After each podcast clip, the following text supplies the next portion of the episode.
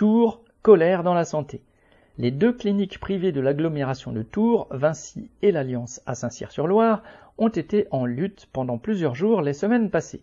Dans le public, c'est l'hôpital Clocheville, hôpital pour enfants de Tours, où 17 services se sont déclarés en grève lundi 2 octobre.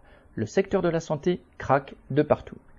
Les raisons crèvent les yeux à Tours comme ailleurs dans le pays, des soignants en sous-effectif, épuisés qui ne peuvent plus accueillir convenablement les patients. Dans le privé, les économies faites sur leur dos vont directement dans les poches des actionnaires. Dans le public, c'est plus indirect, mais le résultat est le même. Les crédits refusés aux hôpitaux finissent dans les poches des marchands d'armes, des cabinets de conseil et de multiples autres parasites nuisibles. Lundi 2 octobre, à Clocheville, la colère a explosé après de nombreux signes avant-coureurs ces derniers mois communiqués à la presse locale et grève de certains services. 17 services se sont déclarés en grève illimitée et plus de 150 hospitaliers de toutes les catégories, malgré les réquisitions, se sont rassemblés dans la cour avec force banderoles, pancartes, sifflets et slogans. Là, comme partout, le manque d'effectifs a des conséquences scandaleuses.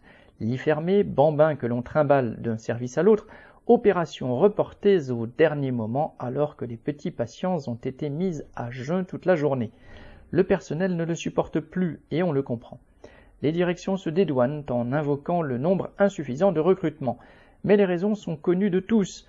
Sans une injection massive de crédits publics dans la santé permettant de multiplier les effectifs, de diminuer drastiquement le temps de travail et d'augmenter les salaires, on continuera à manquer d'hospitaliers. Correspondant lutte ouvrière.